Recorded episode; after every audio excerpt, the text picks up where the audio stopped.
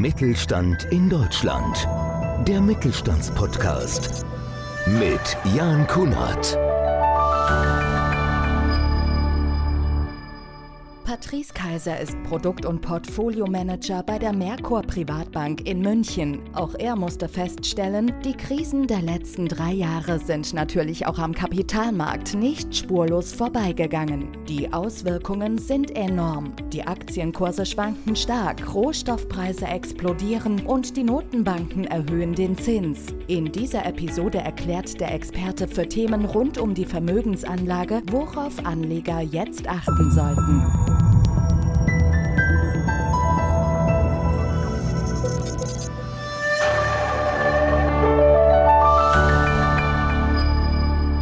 Damit sage ich ganz herzlich willkommen zu einer ganz neuen Ausgabe unseres Podcasts Mittelstand und vor allem für unsere Stammzuseher wird einiges auffallen, denn wir sind in einer völlig neuen Location im Femtane Privatmember Club in München, in der ehemaligen, oder wie man hier sagt, in der alten Börse in München. Ganz, ganz tolle Location. Ab sofort gibt es den Podcast Mittelstand von hier. Was sich nicht ändern wird, wir werden natürlich weiterhin grandiose Gäste haben. Heute bei uns im Gespräch Patrice Kaiser, Produkt- und Portfolio-Manager in der Merkur Privatbank hier in München. Er ist unser Experte, kann man auch sagen, für Themen rund um die Vermögensanlage und zu den Entwicklungen am Kapitalmarkt. Patrice, ich freue mich sehr auf das Gespräch. Danke ebenso. Vielleicht zum Einstieg in unserem Podcast, das machen wir immer gerne so, dass wir die Leute, die bei uns zu Gast sind, erstmal ganz kurz vorstellen. Wer ist Patrice Kaiser und wie bist du zur Merkur Bank gekommen? Ja, Patrice Kaiser, 43 Jahre alt und eigentlich seit mittlerweile 20 Jahren in dem Thema der Anlage unterwegs. Komme ursprünglich von einer großen Bank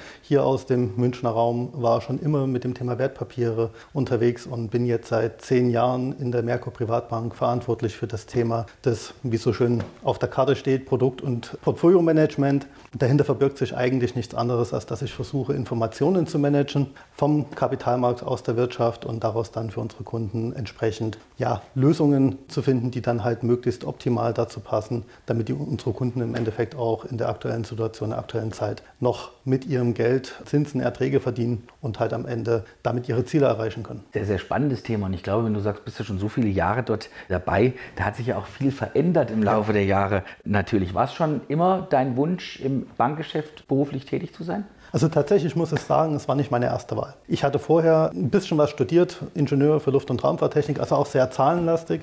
Und über dieses Thema der Zahlen, der Daten, der Fakten bin ich dann im Endeffekt zur Bank gekommen und habe dort dann ja, den ganz normalen Weg, den man so geht, vom kleinen Bank-Azubi über Bankfachwirt, Bankbetriebswirt und Studium das Ganze gemacht. Also bin nicht aus erster Überzeugung, aber jetzt mit Überzeugung bei der Bank gelandet. Und das bei der Merkur Privatbank, eine besondere Bank. Was macht sie für dich und für die Kunden so besonders? Also das wirklich Besondere ist, dass tatsächlich die Merkur Privatbank eine der letzten inhabergeführten Banken in Deutschland ist. Das macht ganz viel aus, was das Thema der Mentalität im Haus angeht, nachdem halt wir im Endeffekt einen Inhaber haben, der sich sehr stark engagiert, nicht nur finanziell, sondern auch als Geschäftsführer, der natürlich auch die Bank weitergeben möchte. Es ist jetzt schon die zweite Generation der Inhaber, die dritte Generation ist quasi in Vorbereitung. Ist es etwas, was im Endeffekt für den Kunden auch wirkt, im Sinne von, dass wir keine kurzfristigen Entscheidungen treffen, sondern eher wirklich an einer nachhaltigen, langfristigen Kundenbeziehung interessiert sind? Und das ist etwas, was ich so vorher bei meinen vorhergehenden Arbeitgebern nicht erlebt habe. Jetzt ist es ja so, jetzt versetze ich mich in meine eigene persönliche Lage. Jetzt hört man ja so viel. Lohnt sich überhaupt noch irgendwo Geld anzulegen? Am besten man hat das Geld zu Hause unterm Kopfkissen liegen, kann man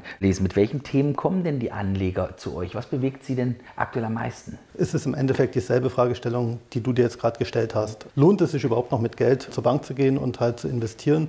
Ja, definitiv auch wenn im Endeffekt die aktuelle Situation herausfordernd ist. Wir haben viele Krisen gehabt in den letzten Jahren. Wir hatten Corona als erste Krise, dann kam relativ schnell die Ukraine-Krise, der Krieg in der Ukraine seit Februar und jetzt aktuell das Thema Inflation. Und das sind natürlich auch die Punkte, die Kunden bewegen, die Fragen, die an uns getragen werden, wie kann man jetzt damit dann umgehen und was kann ich noch tun, um zumindest ein bisschen von meinem Geld auch zu behalten. Was kann ich denn jetzt tun, explizit, wenn ich sage, Mensch, ich habe ein bisschen Geld, ich vielleicht mal, muss ja, müssen ja nicht Riesenbeträge sein, ich habe 10.000 Euro, ich habe 20.000 Euro vielleicht, die ich mal anlegen möchte. Wie kann ich die schützen heutzutage und warum macht es doch Sinn, das Geld vielleicht zu euch zu bringen, anstatt zu Hause und, dann, äh, und das Kopfkissen zu legen? Also das Wichtige ist, dass man den Kopf nicht in den Sand steckt. Also das ist so die normale Reaktion, wenn überall Krise ist und wenn überall schlechte Nachrichten im Fernsehen laufen, was ja durchaus eben auch die echte Situation im Moment ist. Deswegen trotzdem nicht einfach sagen, ich lasse es auf dem Konto liegen, das ist immer die schlechteste Variante. Wer die Zeit hat, kann investieren. Es gibt immer noch heute verschiedenste Möglichkeiten, in Unternehmen zu investieren, die auch langfristig nachhaltige Erträge erzielen, wo man halt auch im Endeffekt diese Themen wie Inflation und Inflationsausgleich noch aktuell bekämpfen kann. Gerade der Appell an die junge Generation, einfach regelmäßig sparen, hilft immer. Was sind denn so die Klassiker aktuell? Also ich kann mich an meine Zeit erinnern, wo ich 17, 18 war, da haben wir wirklich das Geld immer noch aufs Sparbuch gelegt. Das klassische Sparbuch ist, glaube ich, gar nicht mehr so das große Thema aktuell bei Banken. Was würdest du persönlich jetzt jemanden raten, der vielleicht jetzt mit der Lehre startet, der vielleicht aus der Lehre rauskommt, in seinen Beruf geht und sagt, Mensch, hier, ich habe 100, 200 Euro, die ich gerne im Monat irgendwie sinnvoll sparen möchte? Also wenn er diese Möglichkeit hat, dann ist er schon mal sehr gut aufgestellt. 100, 200 Euro im Monat, das ist viel Geld. Das muss man einfach so sagen. Das Ganze regelmäßig zu sparen, ist erstmal der beste Weg und dann halt einfach breit gestreut. Vielleicht nicht unbedingt nur in Deutschland investieren, sondern vielleicht auch über den Tellerrand hinausschauen, ein wenig in Unternehmen auch im amerikanischen Raum, auch vielleicht im asiatischen Raum, wo die Zukunft ist, was das Thema des Wirtschaftswachstums angeht, wo auch die Bevölkerung noch nicht so überaltert ist wie bei uns. Das sind die Themen, die man dann spielen kann. Also eigentlich so breit wie möglich aufgestellt und natürlich eben in Unternehmen, die wirklich produzieren, nicht in fixe Ideen im Zweifelsfall. Das ist der größte Fehler, den man heute auch noch macht, den ich auch früher als ähm, Bankazubi gemacht habe. Finde ich jetzt auch ein wichtiges Thema, versetze ich mich wieder in die eigene Situation. Jetzt hört man ja auch viel und hört auch natürlich im Umfeld von vielen Freunden oder von Kollegen, ah, ich habe damals da Geld reingelegt, das Geld ist weggegangen, oh, ich habe hier 10% Zinsen gemacht. Was sind die normalen Schritte? Ich mache mit euch einen Termin, sage hier, ich habe 100, 200 Euro, die ich gerne anlegen möchte. Wie geht es dann weiter? Die erste Frage, die ich immer dir stellen würde, ist, was willst du erreichen? Sprich, wann willst du dein Geld wieder haben? Weil das ist der Kern. Wenn du sagst, du möchtest für den nächsten Urlaub sparen, dann kriegst du eine andere Empfehlung von mir, als wenn du sagst, du möchtest etwas dafür tun, dass du irgendwann nicht mit 67 in Rente gehen kannst, sondern vielleicht schon mit 60. Das ist erstmal der wichtigste Faktor, dass ich mit dir rede, dass ich erfahre, was dir wichtig ist. Ganz großer Punkt ist auch, ja, wie viele Risiken dürfen es denn sein? Da ist jeder Mensch ganz unterschiedlich. Dürfen es eher größere Schwankungen sein? Soll es eher etwas ruhiges sein? Und dann kriegst du von mir eine Empfehlung und zwar genau darauf abgestimmt. Und da kommt es dann, dann drauf an, je nachdem wie lange und wie viel Risiko, umso mehr wird in Aktien investiert, in produktives Kapital. Je weniger Risiko, umso ruhiger werden die Anlagen. Das Schöne ist, es gibt heute auch wieder Zinsen. Das ist auch etwas, was mhm. es vor zwei Jahren hätte ich das noch nicht so sagen können. Ja. Aber heute gibt es wieder Zinsen und deswegen gibt es auch für eher ruhige Anlagen immer noch eine Lösung. Macht es Sinn, vielleicht auch zu sagen, Mensch, ich habe 200 Euro, ich stecke 100 Euro in eine langfristige Geschichte oder stecke 100 Euro in vielleicht in eine Anlage, wo ich sage, wenn ich vielleicht zwischendurch, kann ja mal eine Notsituation auch eintreten im Leben, ja, dass man sagt, Mensch, jetzt gehe ich da dran, jetzt nehme ich halt da ein bisschen Geld raus. Gibt es solche Möglichkeiten? Definitiv. Also auch dafür, gerade für das Thema der Reserve, ähm, die planen wir immer mit ein in jeder Anlage, damit eben die langfristige Anlage dann nicht angegriffen werden muss, wenn es möglich ist. Viele haben jetzt gerade aktuell die Möglichkeit nicht, für die wird es schwierig. Deswegen eher sogar im Moment noch ein bisschen mehr in die Reserve tun tun, um über diese ja, turbulenten Zeiten drüber zu kommen. Aber der Teil, der wirklich langfristig ist, der sollte nicht angefasst werden. Jetzt haben wir ja das Thema eben schon mal ganz kurz angerissen. Aktuell ist ja so die Situation und man hat so auch den Eindruck, ich stelle mir das für ganz junge Menschen noch extremer vor als für uns jetzt, sage ich mal, im Mittelalter, wir sind ja etwa in einem Alter. Wir rutschen aktuell von Krise in Krise. Jetzt ist der Ukraine-Krieg, er ist schon seit Februar aktiv. Was erwartest du? Wie wird sich diese Situation oder wie wird sich der Krieg auf Vermögensanlagen, auf Investments auswirken? Ich kann natürlich keine Prognose geben, wann der Krieg endet. Das kann ich nicht. Für die Wirtschaft ist es genau dieselbe Herausforderung, weil die Wirtschaft weiß nicht, was kommt noch. Wir hatten jetzt gestern die Entscheidung über die Gasumlage, die natürlich für wirklich große Teile der Wirtschaft eine echte Belastung darstellt. Nicht nur für die großen Unternehmen, sondern gerade auch für die mittelständischen Unternehmen, die ja hier auch im BVMB vertreten sind. Für die wird es eine riesen Herausforderung, diese Zusatzkosten zu stemmen. Und entsprechend wird das sich natürlich auch auf die Preise durchschlagen. Und da sind wir bei dem zweiten großen Thema der Inflation. Je länger die Krise dauert, umso größer ist die Gefahr, dass die Inflation weiter ansteigt. Und das ist natürlich in erster Linie erstmal negativ für Anleger ähm, und der Unsicherheitsfaktor im aktuellen Umfeld. Konkret gesagt, es gibt auch Branchen, die man, wo man jetzt vielleicht nicht drin sein sollte. Wer jetzt noch Uniper-Aktien hatte, der hatte in den letzten vier bis acht Wochen keine Freude in seinem mhm. Depot. Da muss man genau drauf achten. Und auf der anderen Seite gibt es Unternehmen, die durchaus gut durch die Krise kommen. Das darf man auch nicht vergessen. Man darf nicht immer nur schwarz malen. Die Automobilbranche oft gescholten, aber gerade BMW hat es in den vergangenen Jahren geschafft, mit weniger Umsatz mehr Gewinn zu erwirtschaften. Und genau auf solche Unternehmen kommt es im Endeffekt drauf an und das muss man dann letztendlich auch für seine Anlage berücksichtigen, da hineingehen in die Details und dann eine Entscheidung treffen, wo man reingehen sollte. Finde ja den ganzen Aktienmarkt allgemein spannend. Vielleicht mal so ein Tipp für Menschen, die sich vielleicht mit diesem Thema noch nie befasst haben, die mal sagen, wow, würde ich vielleicht auch mal ausprobieren. Was ist eigentlich für dich als Experte der perfekte Moment, in eine Aktie zu investieren? Und wie finde ich für mich vielleicht den richtigen Moment auch wieder rauszugehen, dass eben so Dinge nicht passieren, dass ich auf einmal richtig viel Geld aus meiner Anlage gemacht habe und zwei Tage später oder drei Tage später ist das ganze Geld weg? Das Timing, wie es bei uns in der Fachsprache heißt, wird gerne thematisiert, ist aber eigentlich tatsächlich fast egal. Macht am Gesamterfolg der Anlage nur einen sehr kleinen Anteil aus, etwa 10 Prozent des Erfolgs, ob man jetzt richtig einsteigt.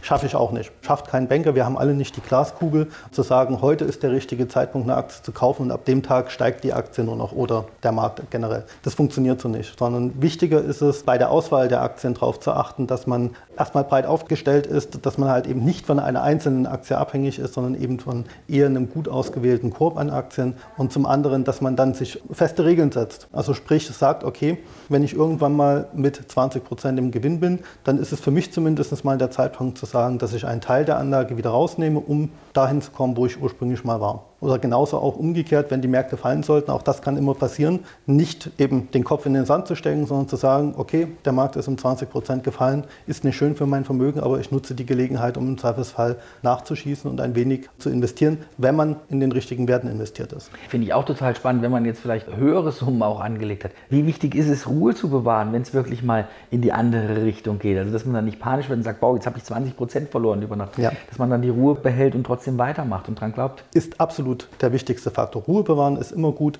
Nicht in Panik verfallen und vor allen Dingen nicht der großen Masse hinterherlaufen. Das ist immer der größte mhm. Fehler. Es gab immer schon den Spruch, immer dann investieren, wenn die Kanonen donnern. Also sprich, wenn Panik an den Märkten ist, wäre immer der gute Zeitpunkt, schafft man nicht immer, weil trotzdem das Bauchgefühl immer noch eine Rolle spielt. Aber auf keinen Fall zu sagen, nur weil jetzt 10 oder 20 Prozent weg sind, was wehtut, jeden, dann zu verkaufen, ist oftmals die falsche Entscheidung. Außer wirklich der Wert oder der Markt gibt es überhaupt nicht mehr. Wie ist es, wenn ich jetzt als Kunde bei euch so eine Anlage gemacht habe? Es läuft vielleicht nicht so gut. Ich komme zu euch ins Haus. Wie wird da mit mir umgegangen? Wird da mit mir ehrlich gesprochen, zu sagen, hier, das ist das Risiko. Wie sieht sowas aus, so ein Fall? Ich meine, schöner ist ein anderes Fall. Ne? Wenn man sagt, Richtig. wow, Merkur Privatbank, ich habe mein ganzes Geld verdoppelt. Also tatsächlich kommen die Kunden eher zu uns, wenn es nicht gut läuft, als wenn es gut läuft. Aber genau dann ist es für uns auch wichtig, für den Kunden da zu sein. Mit dem Kunden darüber zu sprechen, zu erklären, wie kommt denn das zustande? Was sind denn die Ursachen dafür? Auf der einen Seite und auf der anderen Seite eben auch die Perspektive aufzuzeigen. Lohnt es sich noch drin zu bleiben oder ist es tatsächlich etwas, wo man sagen muss,